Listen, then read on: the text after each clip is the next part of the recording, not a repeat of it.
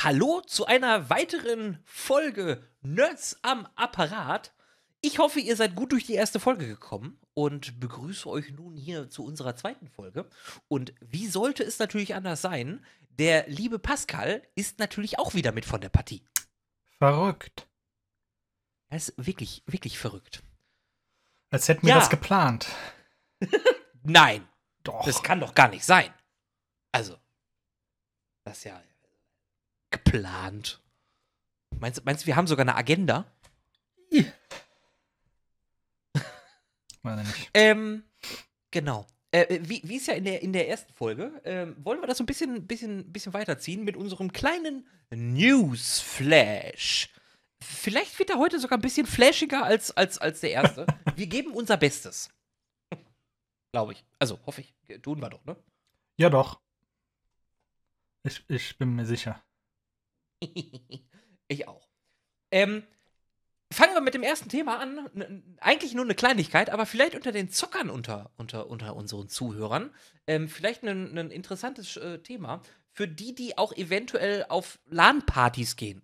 Also wer sich jetzt fragt, was ist so eine LAN und warum macht er immer so viele Partys? Ähm, ganz viele Zocker auf einem Haufen, die gemeinsam spielen. Im Endeffekt. Ähm, man kennt es vielleicht von, von Linus Tech Tips oder auch von der Dreamhack. Ähm, da wurden früher oder werden auch immer noch äh, auf LAN-Partys sogenannte Steam Cache-Server bereitgestellt. Bevor ihr fragt, das bedeutet im Endeffekt, man stelle sich vor, 100, 200 Leute gehen über eine Internetleitung und wollen das gleiche Spiel runterladen. Ähm, das verkraftet so die ein oder andere Leitung nicht ganz so gut. Deswegen stellt man so einen Cache-Server mit auf so eine LAN-Party. Da werden dann die Spiele einmalig runtergeladen und anstatt dass dann der Client direkt, also der Benutzer, der das Spiel spielen möchte und runterladen möchte, dann direkt ins Internet äh, hinausgeht und das Spiel runterlädt, ähm, landet der auf diesem Cache-Server, der bereitgestellt wird und lädt das Haus aus dem lokalen Netz sozusagen runter. Zu dem, man dann, zu dem man dann halt auch noch die Server von Steam selber entlastet, weil die ja meistens dann auch ne, regional basiert ähm, Server ähm, stehen haben, wo dann die Spiele, ne, und dann will halt so eine ganz, ganze LAN-Party halt dasselbe Spiel runterladen. das ist dann auch nicht so geil. Für Steam. Nie. Das, das stimmt. Das, äh, für die Anbieter, ne, dann äh, die Internetleitung glüht, äh, die Steam-Server glühen und eigentlich ist dann keiner glücklich, weil man kann das Spiel nicht runterladen. Genau. Ähm, da hat Steam aber jetzt mittlerweile Abhilfe für geschafft. Ähm, sowohl für das ganz normale Steam auf deinem PC, als auch für die, die ein Steam Deck besitzen. Für die gilt das ebenso. Ähm, der Steam-Client als solcher dient äh, oder kann als so ein, ich sag mal in Anführungsstrichen, Cache-Server dienen. Ähm, das gab es früher, ne? Irgendjemand hat seinen sein, sein, ähm, Rechner zur Verfügung gestellt, da war dann irgendwie eine Kopie von Call of Duty drauf und dann haben sich alle von dem das runtergeladen. Im Endeffekt ist das nichts anderes, was Steam jetzt macht. Ähm, man bietet seinem Local Area Network, also seiner LAN-Party, ähm, sein, sein, seine Steam-Bibliothek an und sagt, ich habe hier, ich habe Call of Duty äh, heruntergeladen. Wenn dann jemand aus dem gleichen Netzwerk das Spiel runterladen möchte, dann lädt er das von dem PC runter, anstatt auf einem Cache-Server zu gehen oder äh, ins Internet zu telefonieren und zu sagen, hier, ich möchte das Spiel downloaden. Ähm, Finde ich eigentlich super praktisch, weil, also ich bin jetzt seltener auf LANs, ähm, deswegen trifft es mich nicht ganz so hart, aber ich finde gut, dass man da mitdenkt und man das einfach endlich mal zur Verfügung stellt. Ähm, Ja, das, Bibliothek- das Steam Deck wird da wahrscheinlich viel äh, geholfen haben, das anzustoßen. Ja, das, äh, ne, wenn das gerade nur über WLAN telefoniert und das, äh, ja. Ähm, wobei das Steam Deck auch eher als ähm, zum Runterladen, also es fragt halt auch im, im lokalen Netzwerk an und lädt runter. Es bietet eher weniger an, weil macht halt über WLAN dann auch eher weniger Sinn. Aber tolle neue Änderung, finde ich. Ähm, So, jetzt Da wir nicht schneller. Das hat schon viel zu lange gedauert hier. Jetzt. Entschuldigung, Entschuldigung. ähm, mein No. Aber es macht so Spaß. Ähm, für die, die nicht zocken, aber viel mit Smart Home Geräten unterwegs sind, für die gibt es auch eine freudige Nachricht. Ähm, nämlich AVM, also die Entwickler von, von Fritzboxen, haben ihre neueste Generation an Fritzbox vorgestellt, die gleich mehrere Features mitbringt, die für ja, Smart Home Geräte, aber auch für die aktuellsten Generationen von, von Wi-Fi sehr interessant sind. Nämlich die neuen 5690 Pro Fritzboxen, die Wi-Fi 7 mitbringen, Zigbee und Meta unterstützen und gleichzeitig DSL bzw. Glasfaseranschlüsse haben. Ähm, das heißt, AVM hat sich dazu entschieden, DSL und Glasfaser in eine Schiene zu packen und nicht wie Koaxial- bzw. Kabelanschluss zu separieren, sondern das zu integrieren. Und das wird mit Sicherheit den einen oder anderen freuen, weil dann kann er auch für seinen DSL-Anschluss auf die neuen AVM-Fritzboxen zugreifen äh, und muss nicht aufpassen, ob er Glasfaser oder DSL äh, äh, Glasfaser oder DSL-Fritzbox erwischt. Ja. Was ich auch sehr gut finde.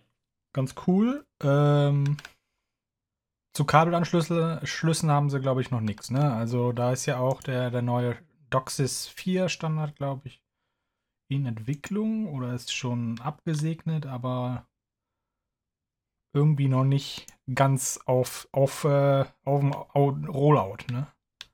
Habe ich das Gefühl. Ähm, genau. Also irgendwas hatte ich da auch gehört, aber es, ich habe noch nichts gesehen, dass es irgendwie in irgendeiner Art und Weise veröffentlicht worden ist. Ähm, das finde ich auch sehr bedauerlich und ich habe auch keine neue Generation an AVM Fritzboxen für äh, Koaxial bzw. Äh, Kabelanschluss gesehen. Also auch das lässt noch auf sich warten. Ja, also laut, laut, laut Wikipedia ist der Standard schon seit 2017 fertig. Er muss nur noch umgesetzt werden. Yay. Aber da ist äh, Amerika genauso weit zurück wie wir. Also das wird noch auf sich warten lassen. Vielleicht sollten wir uns dann doch alle auf Lichtwellenleiter äh, konzentrieren. Wer weiß. Ja, wer, wer weiß. Ähm, eine, ein, eine Falle gibt es übrigens noch, was äh, den äh, Zigbee und Meta-Support angeht. Die äh, neuen 6850 5G-Router, also die Mobilfunkrouter von AVM, die haben kein Zigbee oder Meta-Support. Auch wenn sie was aus der neuen das? Schiene kommen. Das ist äh, Home Automation oder was? Genau, Zigbee und Meta sind äh, äh die äh, Protokolle für äh, Hausautomatisierung. Ähm, Philips Hue kommuniziert über, über Zigbee, die IKEA.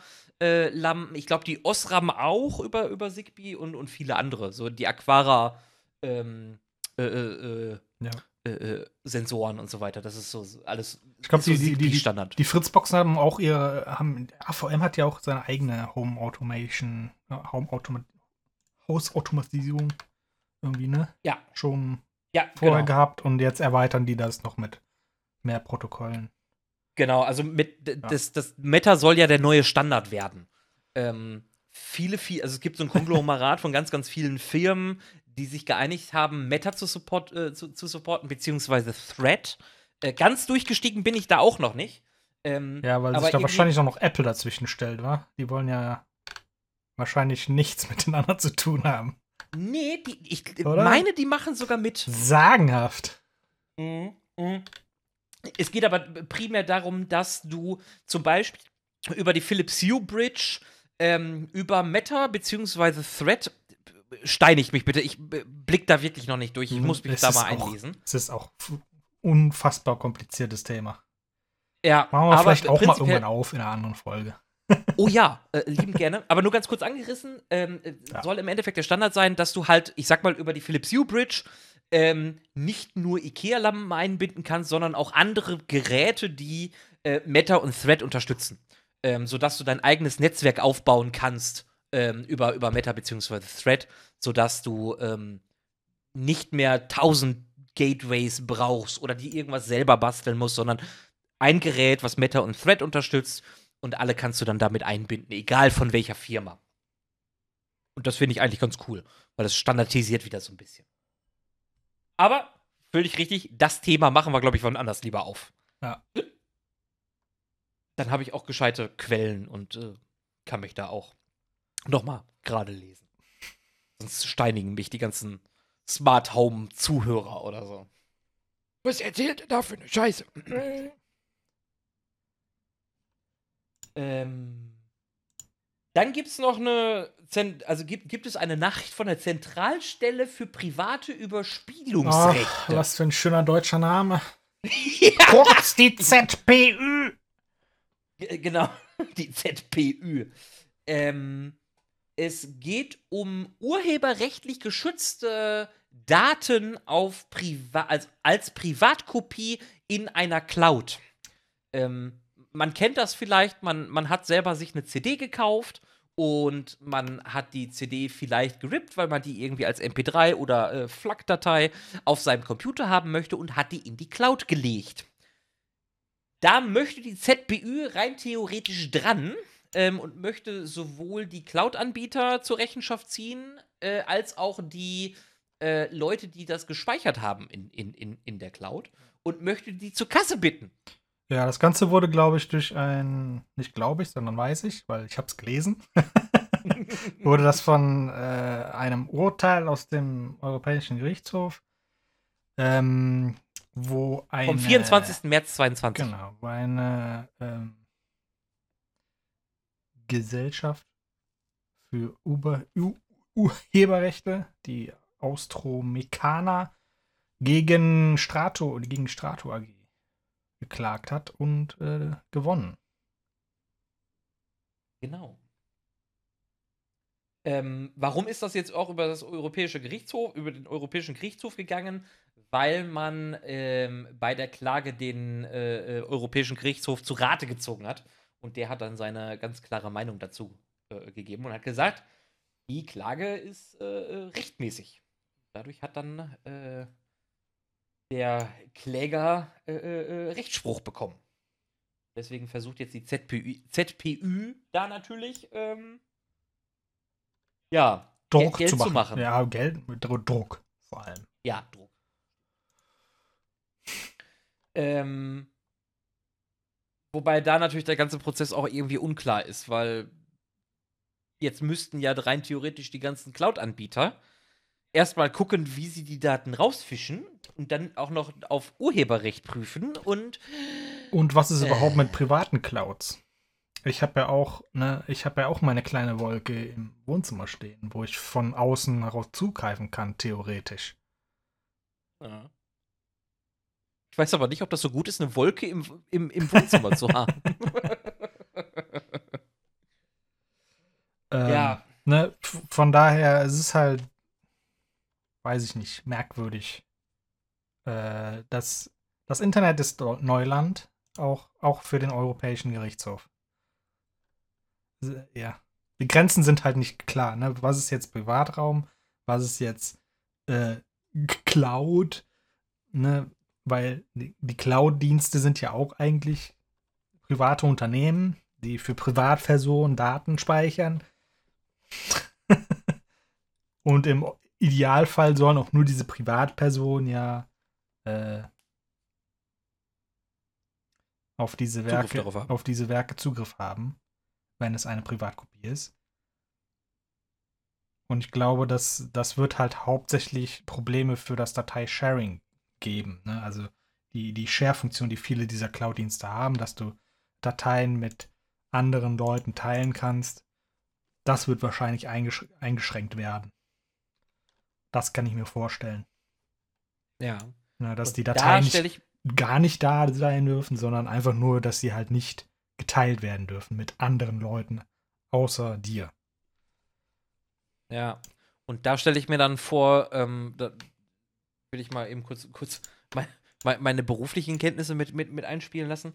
Ähm, Gerade im, im, im Arbeitssektor wird ja vor allen Dingen bei, bei ne, Leute, die mit Microsoft 365 arbeiten, äh, über OneDrive unheimlich viel geshared. Äh, sowohl intern in der, innerhalb des Unternehmens als auch natürlich mit extern.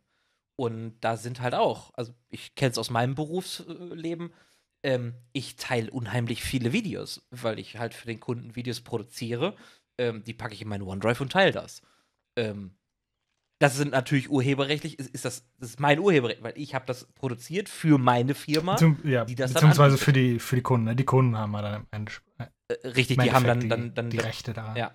Ähm, Ähm, aber das ist dann halt, also wie sieht der Ablauf dann aus? genau, müssen Also- die Cloud-Dienste jetzt den Content filtern, ähm, ne? also scannen nach urheberrechtlich geschützten Werken und äh, was passiert dann? Ne? Also wird dann die Datei gelöscht?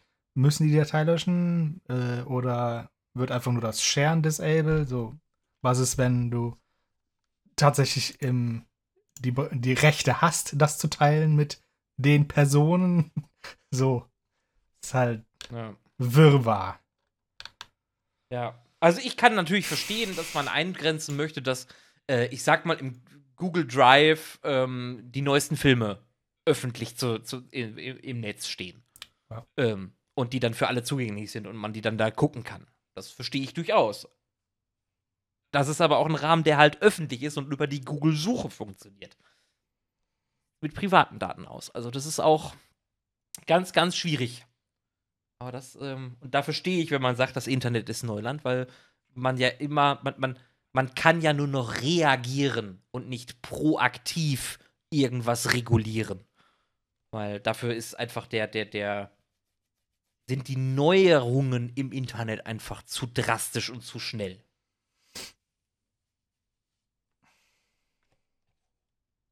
Aber auch das bleibt dann spannend. Also wie es dann damit weitergeht. Wir halten euch auf dem Laufenden. Puh. Ja, ähm, Internet ist Neuland ist, glaube ich, auch eine gute Überleitung. Ähm, eigentlich sollte seit Beginn des Jahres 2023 die elektronische Arbeitsunfähigkeitsbescheinigung funktionieren. Tut, tut sie doch. Äh, Wo, wobei, also korrigiert, das tut sie, aber es ist nicht schnell. Sagen wir es mal so.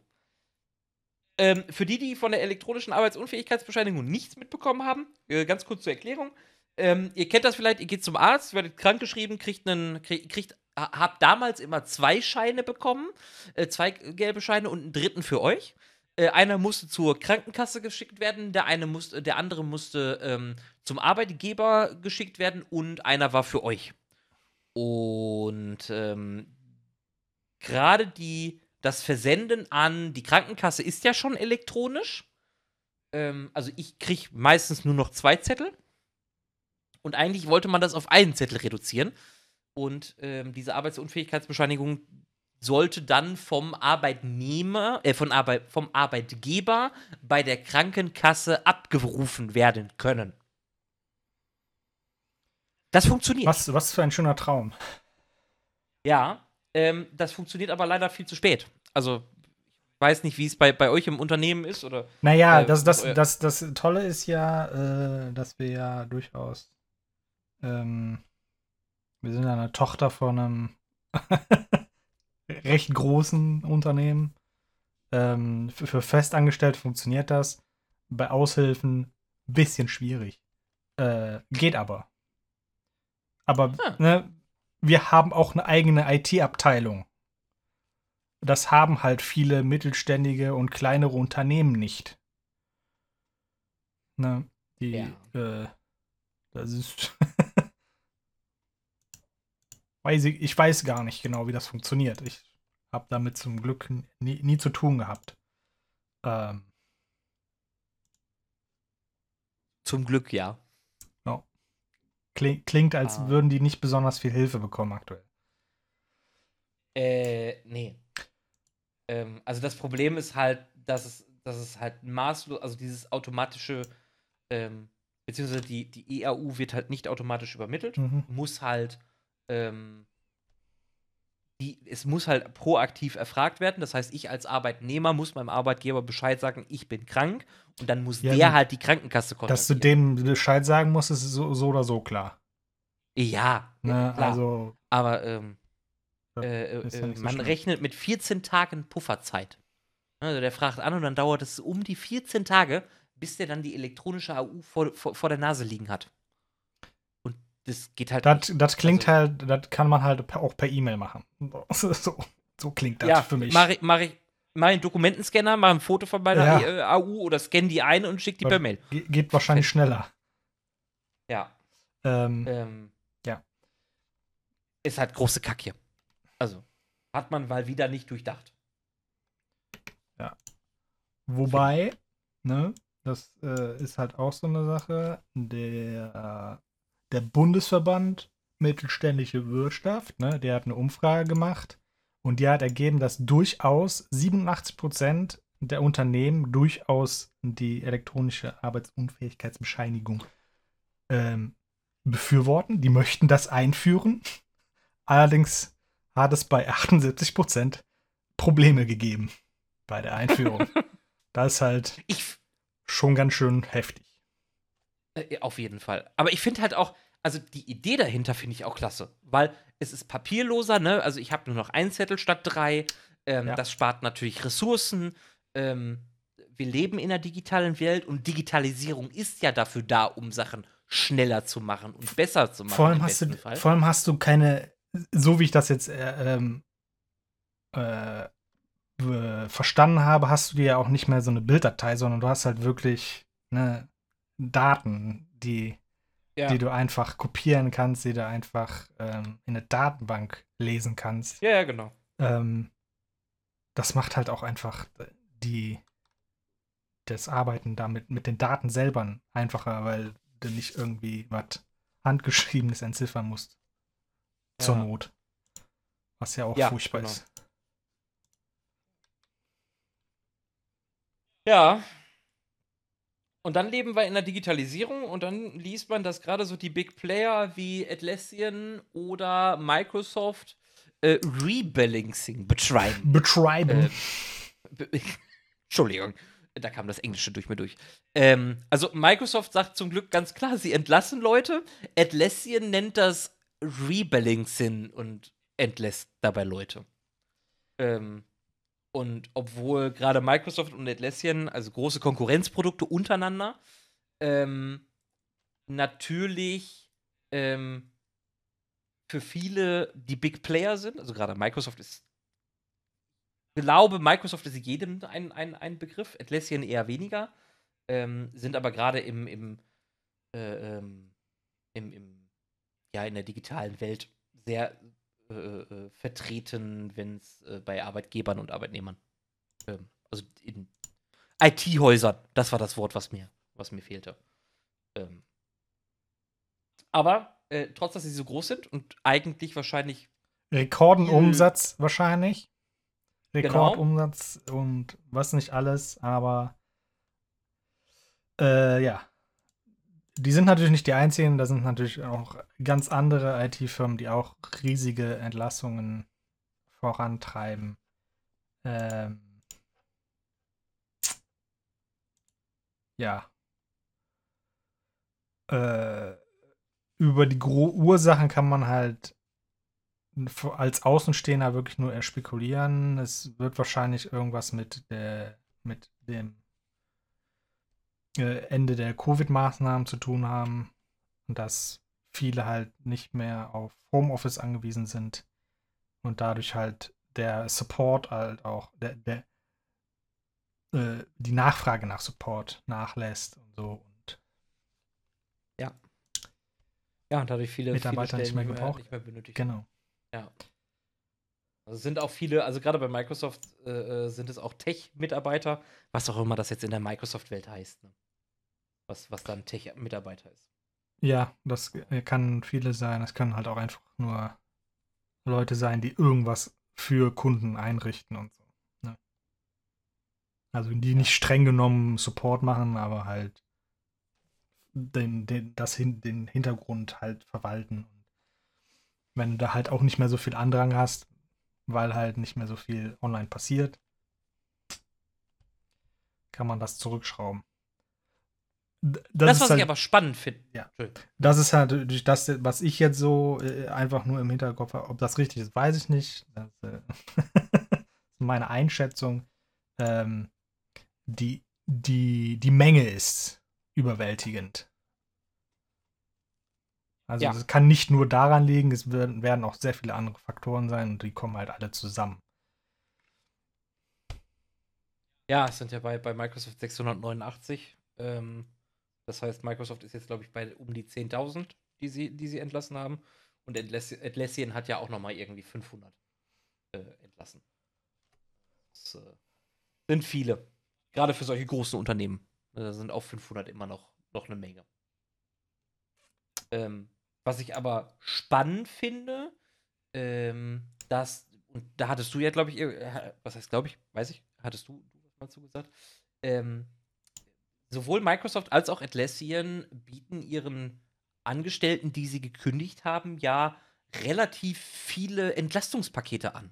Sowas wie äh, Microsoft macht zum Beispiel zwei Monatsgehälter, eine Krankenversicherung für weitere sechs Monate, trotz Kündigung. Ne, also die arbeiten gar nicht mehr da und sind noch sechs Monate weiter krankenversichert. Ja. Ähm, Anteil aus Aktien und, und so weiter. Also die Frage, Ähm. ob, ob die da halt äh, gesetzlich zu verpflichtet sind. Ich glaube, die, die Gesetze in äh, Kalifornien sind halt einfach so. Ja, das, das, das weiß ich nicht. Aber ich finde es halt, eigentlich finde ich es find ganz gut. Atlassian bietet ja sogar an, dass die, die ähm, Leute zwar ihren Job verloren haben, aber das, das, das Notebook nach einer Reinigung trotzdem noch behalten dürfen. So.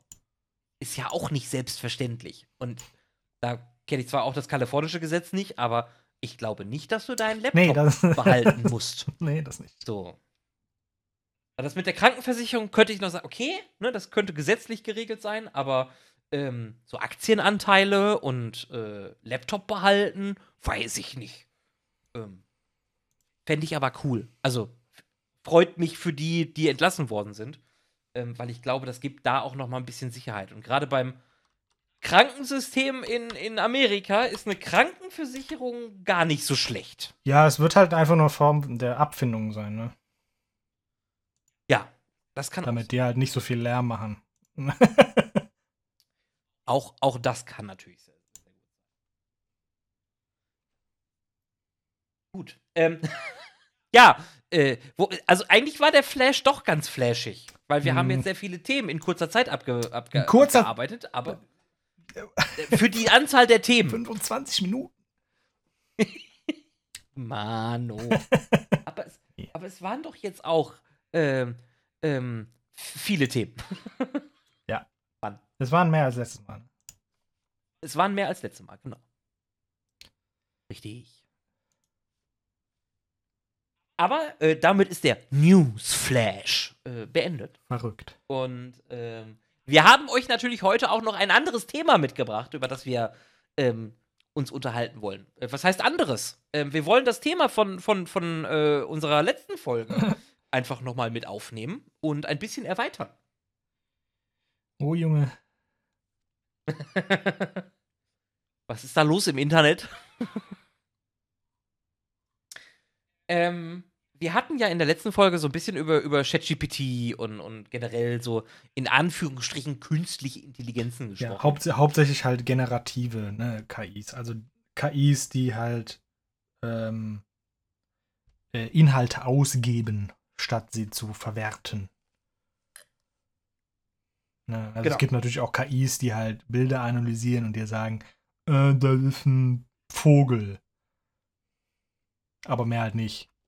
Der kann, Ja. ne, und generative sind halt, dann sagst du, mach mir ein Bild vom Vogel und er macht dir ein Bild vom Vogel. Das ist halt aktuell noch nicht besonders hübsch, aber es ist ein Bild von einem Vogel. Kommt drauf an, welche KI man benutzt und Genau. welchen Text man dann Also, mit, mit, die, werden, mit die werden ja auch äh, besser mit den Jahren. Oh, Mit den Monaten eigentlich schon. Also das Ähm, geht ja. Eig Huch. sind wir ehrlich, eigentlich in, den- innerhalb von Wochen. Also das äh, äh, schon, schon sehr beeindruckend. Äh, ganz kurzer Einwurf, wo du gerade gesagt hast, äh, generative KIs und diese analytischen KIs. Ähm, ich wusste gar nicht, dass äh, Siri, also das ähm, Gegenpendant zu Google Assistant von Apple, ähm, also Google Assistant von, von Android und Siri von Apple, ähm, macht auch Bildanalysen ähm, und kann dir nicht nur das, die Tierart sagen, sondern auch noch welches Tier und kann anhand des Fotos Mhm. analysieren, welche Rassen da zum Beispiel drinstecken. Ja, das, das ähm, hat Google ja auch mit Google Lens. Ne? Also da kann- kannst du ja auch. Äh, Ah. Die, Google Lens ist ziemlich gut, äh, Pflanzen zu identifizieren. Ah. ja. Ja, mein, mein, meine, meine Mama, mag man gar nicht meinen, aber meine Mama hat ein Foto von unserem Hund äh, gemacht mit ihrem, ihrem äh, Handy. Und Siri hat dann gesagt, was für Hunderassen Ja. in unserem Hund stecken könnten. Könnt, genau, das ist wichtig, könnten, weil diese, diese, Könnte. diese ähm, äh, analytischen KIs sind halt natürlich nur so gut, wie sie trainiert sind. Es gibt zum Beispiel auch, äh, gibt eins, das haben sie trainiert, um ähm, Muttermale zu untersuchen. Ne, ob die, äh, Uh, uh, oh, okay, ja. ne, äh, wie, nennt, wie nennt sich das? Muttermal eigentlich, oder? Ja, aber es gibt halt noch, ne, es gibt halt die guten und die schlechten Muttermale. Ich weiß, ich weiß nicht, ne? Äh, ja, ja. So, und da haben sie dann herausgefunden, dass ähm, bei den schlechten, ähm, da haben sie in den Bildern immer ein Lineal dabei gehabt. Und das hat die KI dann gelernt. Und jedes Mal, wenn du ein Foto hingeschickt hast mit einem guten Ma- Muttermal, aber dann äh, Lineal dabei war, ne, um einfach nur die Größe Was zu zeigen, dann hat die KI ähm, zu einem hohen Prozentsatz immer gesagt, so, das könnte aber bösartig sein. Nein! Also war dein ganzes Oh. Training komplett umsonst. Nochmal von vorne. Ah, scheiße. Ne? So, das ist halt, da muss man vorsichtig sein. Gerade in der Medizin. Äh, Es- ja, es- ne? also bei der Hunderassebestimmung finde ich das jetzt nicht ganz so dass es ein könnte genau. ist. Aber äh, in der Medizin ist es schon. Und vor allen Dingen, wie, wer hat noch nicht bei Google seine Symptome gegoogelt? Ja. Und äh, wer davon ist, also Google sagt, also eigentlich heißt es immer, man ist tot. Aber wir leben alle, also äh, wir leben noch. Also das ähm, ist halt Symptome googeln oder Fotos davon machen und es analysieren lassen von so einer KI. ähm, sch sch schwierig. Lass das, geht zum Ja, Arzt. und dann gibt es halt noch ethische Geschichten. Ne? So, ja, dann, ähm, wenn du dunklere Hautfarbe hast, dann ist es nicht so präzise, weil du halt einfach weniger Datensätze zu den dunkel. Ja. Also wird deine KI halt auch irgendwie zum Teil rassistisch, obwohl das halt nicht dein, deine Intention war. So. Aber es ist halt einfach schwierig, wenn du Ja. weniger Daten hast. Ja, es, es, eine KI ist nur so gut wie die Daten, mit der sie gefüttert worden ist. Darauf wollten Und wie gut sie da- halt trainiert worden da, ist. da wollten wir überhaupt nicht hin. Eigentlich wollten Nee, wir zu generativen KIs was sagen. Ja, aber auch die haben Probleme. Ja. Also, ne, ähm, ähm, Aber da geht es Also halt was- dann um, um Geschichten halt so, wem, wem gehören die denn jetzt? richtig. Und das ist, ähm,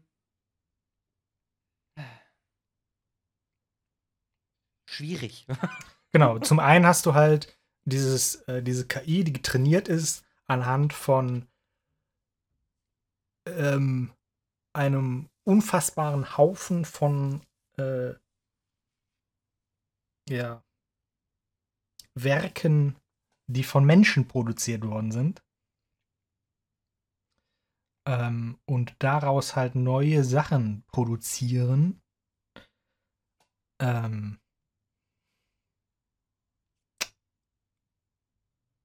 Tja. Dann ist halt jetzt die Frage, ist die KI halt ein Werkzeug wie ein Pinsel? Oder ist es ein, ein Remix-Werkzeug? Und äh, wie, wie können wir herausfinden, wie viel von welchem Werk in, in dem neuen Werk drin steckt? Ja. Und ähm, Was wir glauben, da hat das. Was wir, glaube ich, absolut wissen, und da gab es jetzt auch schon ein Urteil in Amerika, äh, ist, dass Genau. die Bilder, die generiert worden sind, nicht demjenigen gehören, der äh, praktisch den Prompt oder ne, die, die Aufgabe gestellt hat, das Bild zu generieren. Da hat jemand ein, ein Genau. Comic, einen Comic äh, gemacht ähm, und ne, wollte äh, wollte halt diese Bilder schützen und das konnte die Person nicht. Was man schützen kann, ist halt ne, die, die Anordnung der, des Comics ne, und die Dialoge selber. Nur halt die Bilder nicht. Und das US ähm, Copyright Office, wie es wie es sich schimpft, hat auch ganz klar gesagt, dass ein Bildgenerator weder ein Pinsel noch eine Kamera ist.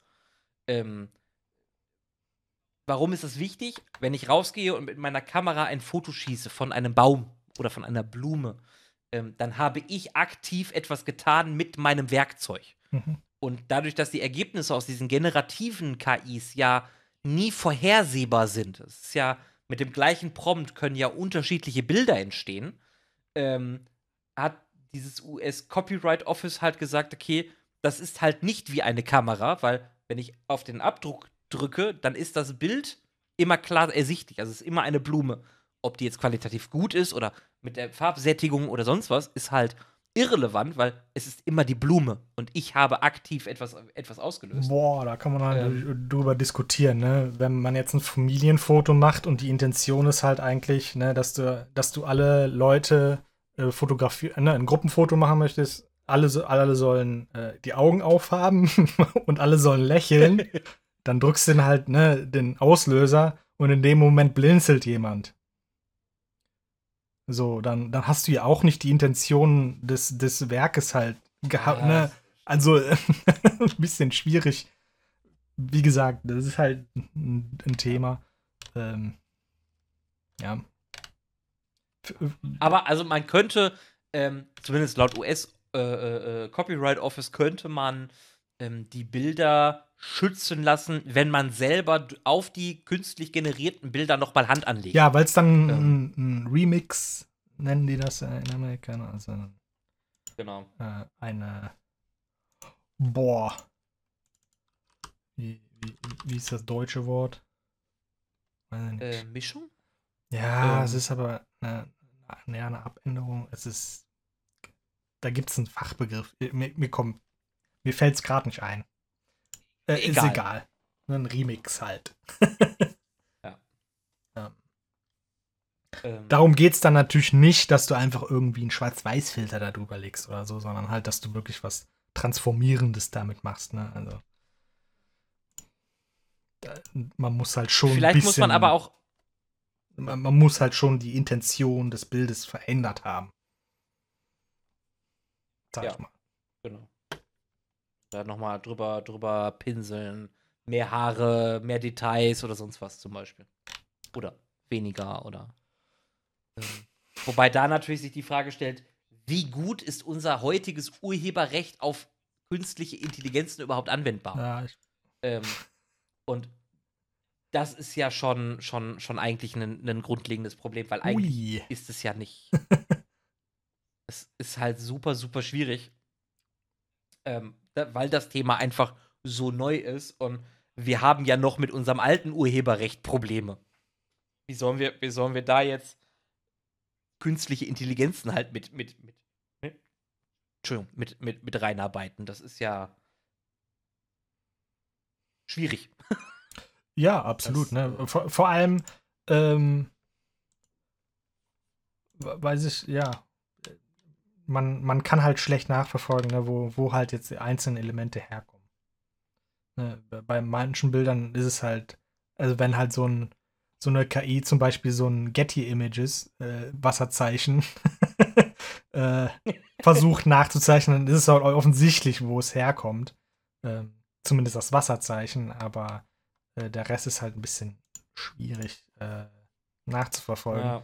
Und ich glaube, da gibt es halt auch schon Ansätze, ähm, dass man versucht, äh, tatsächlich die, die Herkunft oder besser zu verstehen, wie die KI arbeitet und wie sie sich zusammensetzt und wie sie Bilder zusammensetzt. Das muss halt auch noch erforscht werden. Wir, wir sind halt irgendwie noch nicht so weit. Und dann halt schon Nee. den Gesetzgeber äh, unter Druck zu stellen, zu sagen, ja, jetzt triff mal eine Entscheidung, wo die Experten selber, die dann auch noch das Gericht beraten, weil die Gerichte ja auch keinen Plan haben können, äh, ne, die, die müssen sich ja dann auch beraten lassen, so was es, ne, sich von Experten sagen lassen, wie funktioniert was. Die müssen das dann auch erst noch verstehen. Und wenn die Experten schon nicht hundertprozentig sicher sind, wie das Ganze funktioniert, dann wird es halt ein bisschen schwierig für Gerichte zu sagen, wo denn jetzt der Urheber ne, anfängt und wo er aufhört. Ja. Und, ähm, und bis dahin äh, würde ich sagen, gehört niemandem die Bilder, sondern allen. So ist es halt leider. also das, das, das was, ich, was ich sogar noch akzeptieren würde, wäre, wenn ähm, es dem Erzeuger der künstlichen Intelligenz gehört. Weil der ja das Werkzeug im Endeffekt erschaffen ja, hat. aber er hat auch nicht unbedingt die Rechte an den Werken selber, um überhaupt die KI halt- im, überhaupt zu generieren. Ne? Also aktuell gibt es da ja auch Ja.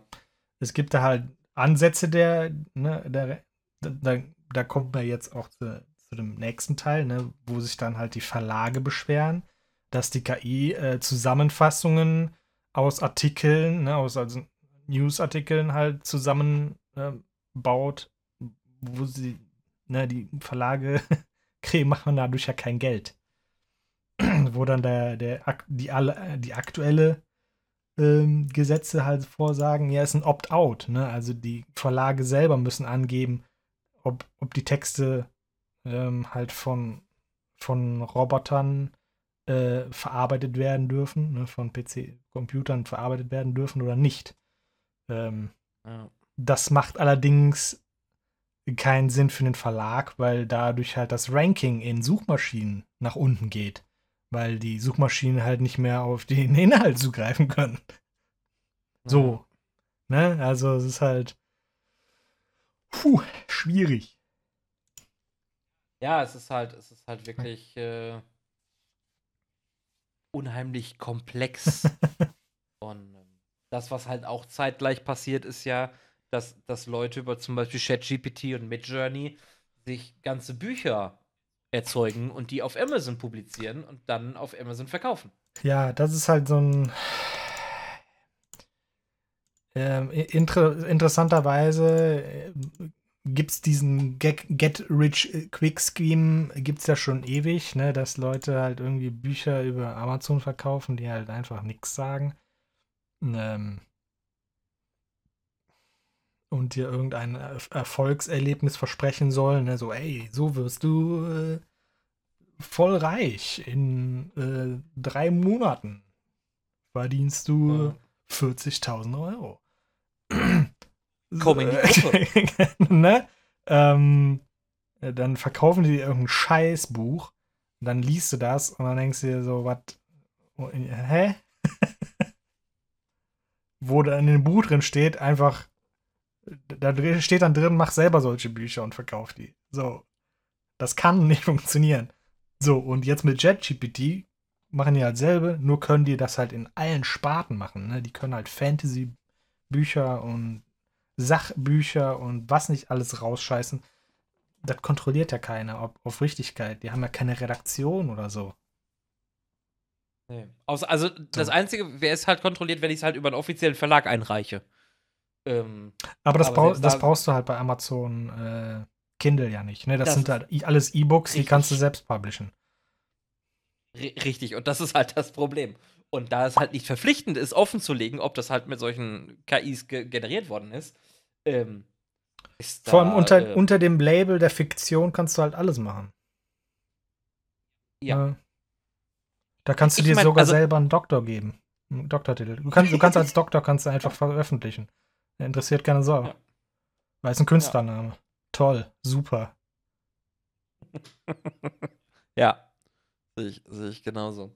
Ähm, und ich ich, meine, ich habe mit ChatGPT halt selber auch schon gespielt und ich habe auch mal versucht, so ein Crossover aus The Witcher und Cyberpunk 2077 ähm, zu erzeugen.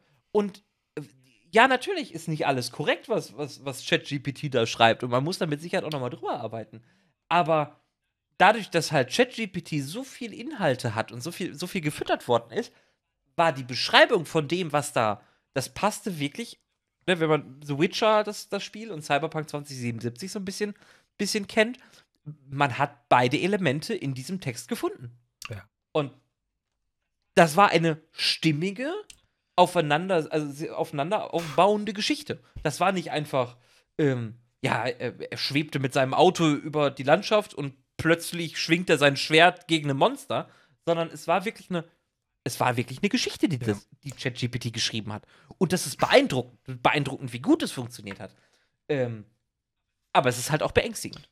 Ne? Und wenn man dann Es irgendwann. ist halt auch die Frage, wer sich den ganzen Scheiß denn durchlesen soll, weil so, so kriegst du halt keine Bestseller mehr auf den Markt. Ne, also, also gerade neue Autoren werden da halt, die gehen halt da unter. Das ist schade. Aber vielleicht ist das auch genau der passende, passende Tritt in den Hintern, sag ich mal böse gesagt, ähm, die Verlage benötigen, um zu begreifen, dass sie ähm, Künstler besser fördern müssen. Also wirklich Künstler, keine, keine künstlichen Intelligenzen, sondern Mhm. wirkliche Buchautoren. Ähm, und die halten und die fördern und fordern und mit denen halt nicht sagen, oh, du hast kein Buch mehr geschrieben, dann fliegst du raus, sondern zu gucken, woran hat es gelegen. Ähm, also mit denen halt mehr zu arbeiten. Gleichzeitig gibt es Ähm, halt auch noch, ne, weil du kannst ja das, das Spiel auch umdrehen, du kannst ja auch Analyse-KIs bauen, die herausfinden, ob ein, ein Werk KI generiert ist oder nicht. Ähm, und das kann halt Amazon anwenden, um halt, ne, die müssen das ja nicht mal vom Markt nehmen, äh, die, die KI-Bücher, sondern einfach nur äh, in eigene Kategorien, so, ja, KI-generierte Bücher. Fertig. Ja. Damit halt jeder weiß, so, dass wahrscheinlich Also- Ramsch.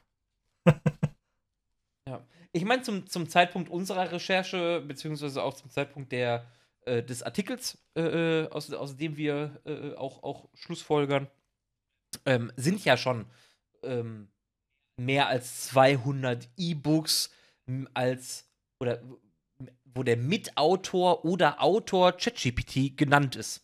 Und danach kann man ja suchen. Na, also das, man kann ja nach Autoren oder Mitautoren suchen.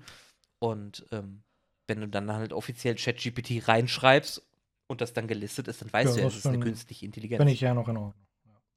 Es gibt halt nur halt, Aber es wird halt Tausende geben, die das halt nicht machen.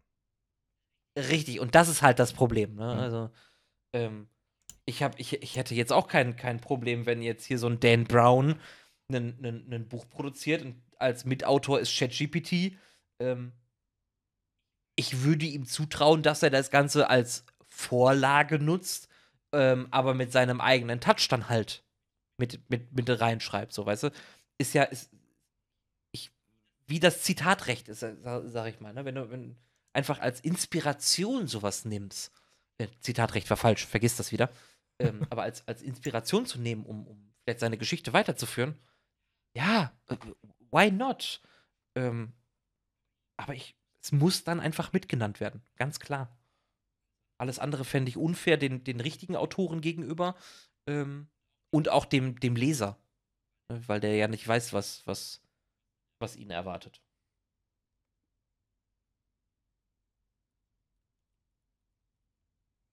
Ähm, und wenn ich ganz ehrlich bin, ich lese momentan ähm, die, oh, wie heißt sie nochmal?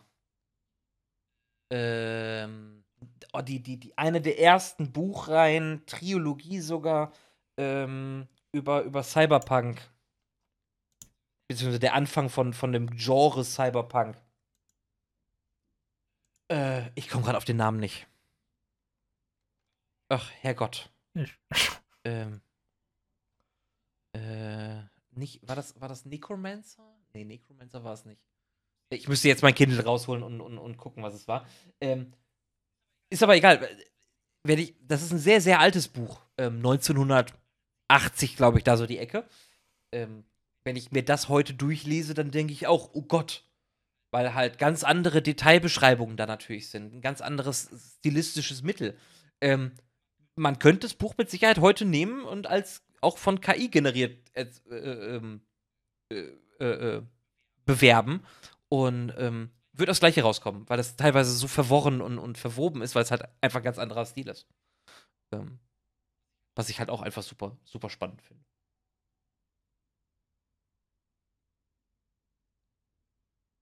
Aber ihr hört, Datenschutz und Urheberrecht sind natürlich auch bei künstlichen Intelligenzen ein, ein, sehr großes Thema. Und auch da muss man natürlich aufpassen und da wird auch in nächster Zeit mit Sicherheit unheimlich viel kommen. ähm, was, was, was das natürlich einschränkt, beziehungsweise erweitert und weiß der Teufel was.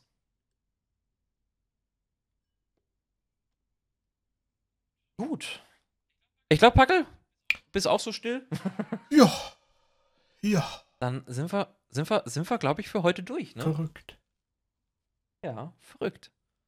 Liebe Zuhörer, wenn ihr es bis hierhin geschafft habt, dann ganz lieben Dank fürs, fürs, fürs Hören dieses Podcasts. Ähm, und äh, ansonsten, wenn, wenn irgendwie, wenn, wenn ihr, lasst gerne Feedback da. Liked und drückt die, die Glocke. Ach nee, wir sind ja Wo? gar nicht auf YouTube. Entschuldigung. Muss auch mal sein. Gönn mir meinen Spaß. Tu ich doch. Aber äh, ganz lieben Dank fürs Zuhören. Und damit würde ich sagen, wir äh, äh, sehen uns bei der nächsten Folge.